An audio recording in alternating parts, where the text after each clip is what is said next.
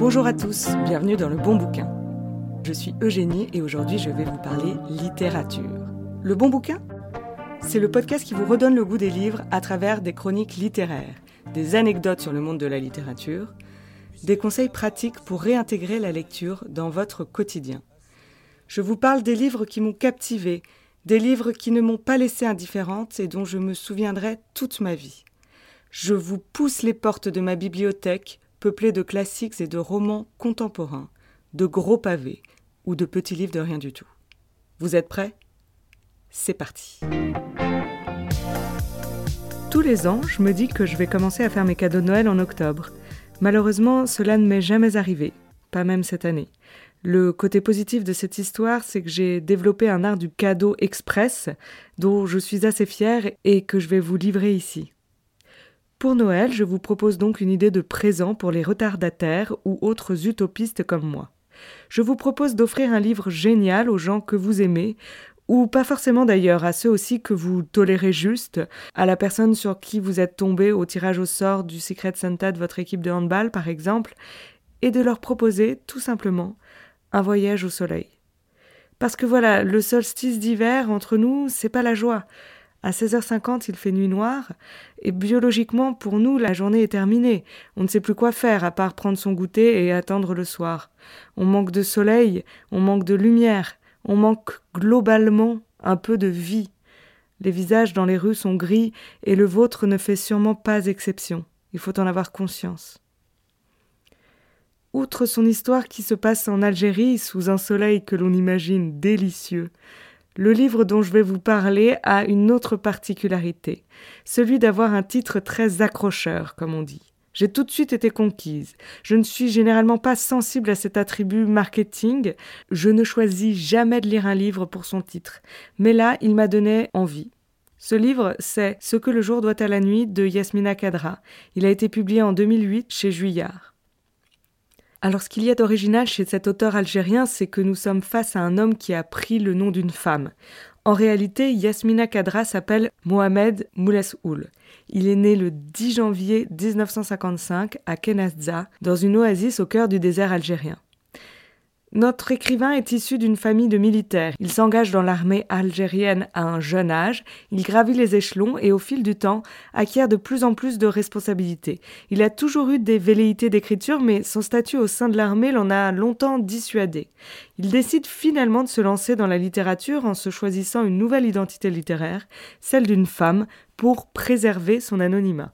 C'est très amusant d'avoir cette info, de savoir que derrière un auteur, un écrivain, derrière une histoire se cache quelqu'un qui fait vraiment la guerre, pas pour rigoler, mais qui ne peut réprimer son envie d'écriture, de s'épanouir grâce à la littérature et grâce à la poésie. Yasmina Kadra émerge donc sur la scène littéraire internationale à la fin des années 1990 avec des romans tels que Morituri en 97, Les Agneaux du Seigneur en 98 qui ont attiré l'attention par leur style incisif et leur exploration profonde des réalités sociales et politiques de l'Algérie. Son œuvre a été marquée par la guerre civile algérienne des années 90 et il a souvent abordé des thèmes tels que la violence, l'identité et les conséquences des conflits. Cependant, c'est avec Qu'attendent les singes en 2003 et surtout Ce que le jour doit à la nuit en 2008 que Yasmina Kadra a connu une renommée internationale significative. Le dernier roman en particulier a été acclamé pour son récit poignant sur fond d'histoire coloniale et de guerre d'indépendance en Algérie. L'œuvre de Kadra se distingue par sa capacité à humaniser les personnages et à transcender les frontières culturelles, offrant ainsi une perspective intime sur l'expérience algérienne. Ce livre a reçu trois prix. Le prix roman France Télévisions, il a été élu meilleur livre de l'année 2008 par le magazine Lire et a reçu le prix des lecteurs corse en 2009. Depuis lors, Yasmina Kadra a continué à produire des romans qui explorent les complexités de l'âme humaine et les défis auxquels est confrontée la société contemporaine. Son engagement envers la littérature en tant que moyen de compréhension et de transformation demeure une constante dans son œuvre, faisant de lui l'un des écrivains majeurs de la littérature francophone. Allez, vous en savez assez sur Yasmina maintenant, place à la chronique.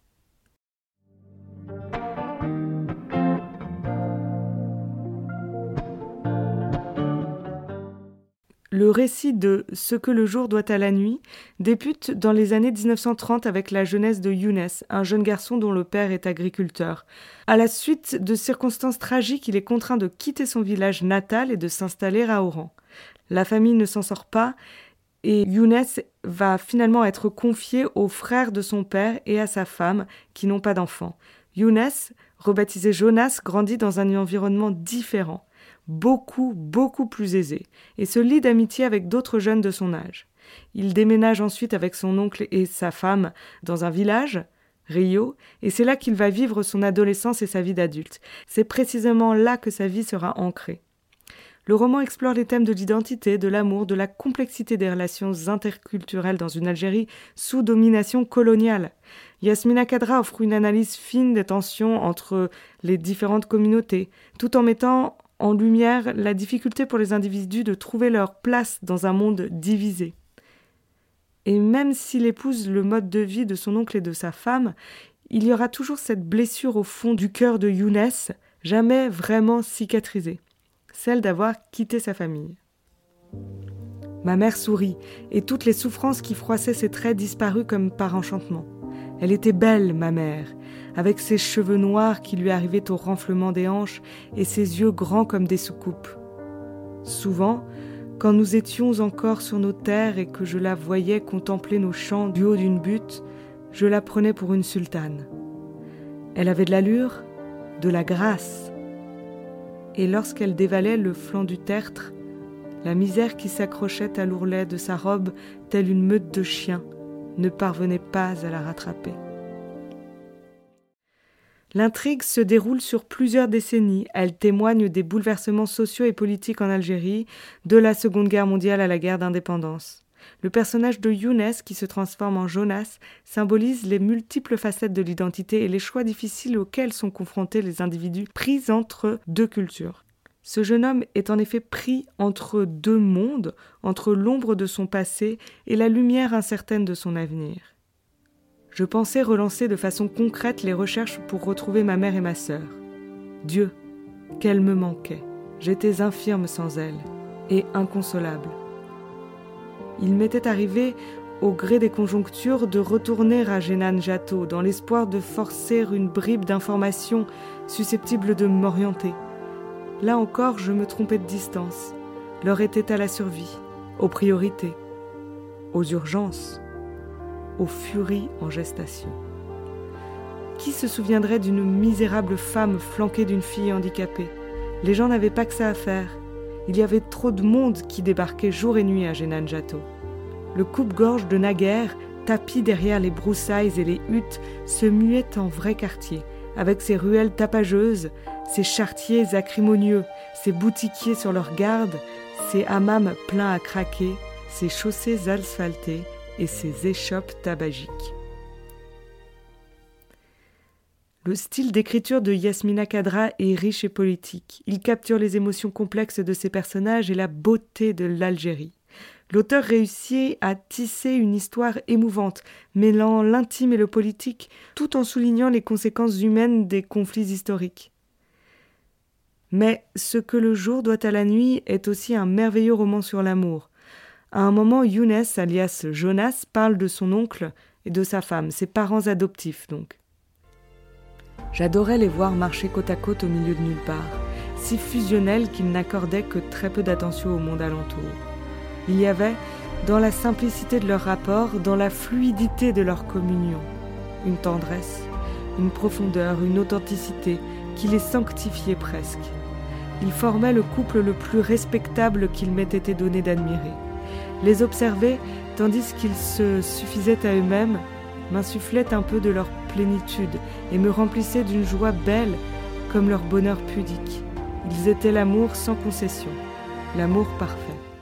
Yasmina Kadra est vraiment un écrivain qui sait parler d'amour. Je ne peux pas en dire plus au risque d'en dévoiler trop, mais il en a sous le capot en matière d'histoire d'amour, et il sait manier la frustration de ses lecteurs. J'étais embarrassée, malheureuse sans aucun doute outré moi aussi par l'ambiguïté de mon attitude, ma pleutrerie, mon inaptitude à trancher une fois pour toutes et à rendre sa liberté et sa dignité à cette fille prise en otage par mon indécision, alors que je savais que notre histoire n'aurait pas de suite. N'étais-je pas en train de me mentir, de me mettre à l'épreuve là où il n'y avait rien à prouver et rien à surmonter? Était-ce là encore de l'autoflagellation? Comment trancher sans me décapiter, sans perdre la tête? Émilie ne se trompait pas. Mes sentiments pour elle étaient puissants.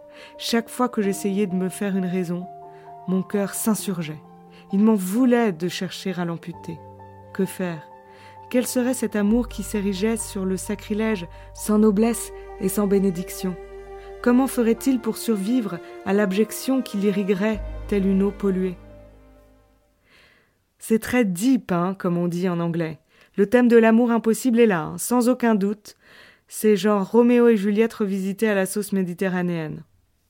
Ce que le jour doit à la nuit est un roman captivant qui offre une perspective profonde sur l'histoire de l'Algérie. Yasmina Kadra réussit à créer des personnages inoubliables et à explorer les thèmes universels à travers une histoire plantée dans une réalité spécifique. C'est un roman sur l'amour, sur l'amitié, sur l'Algérie d'avant. On passe de la misère à la richesse, du bonheur au plus profond malheur, de la douceur à la violence extrême. C'est un roman sur le secret aussi. Cadra nous emmène dans un voyage littéraire où l'on découvre que même les moments les plus sombres, l'humanité peut fleurir comme un jardin négligé. L'humour, tel un éclat de rire dans la nuit, se glisse parfois dans la prose, rappelant que même au cœur des tourments, la vie trouve un moyen de faire entendre sa joie. C'est un superbe livre qui ne s'oublie pas. D'ailleurs, quand j'en ai parlé sur mon compte Instagram, j'ai eu beaucoup de messages me disant que ce livre les avait bouleversés ou qu'ils avaient fait des insomnies à cause de lui. Donc voilà, il n'y a pas que moi qui le dis.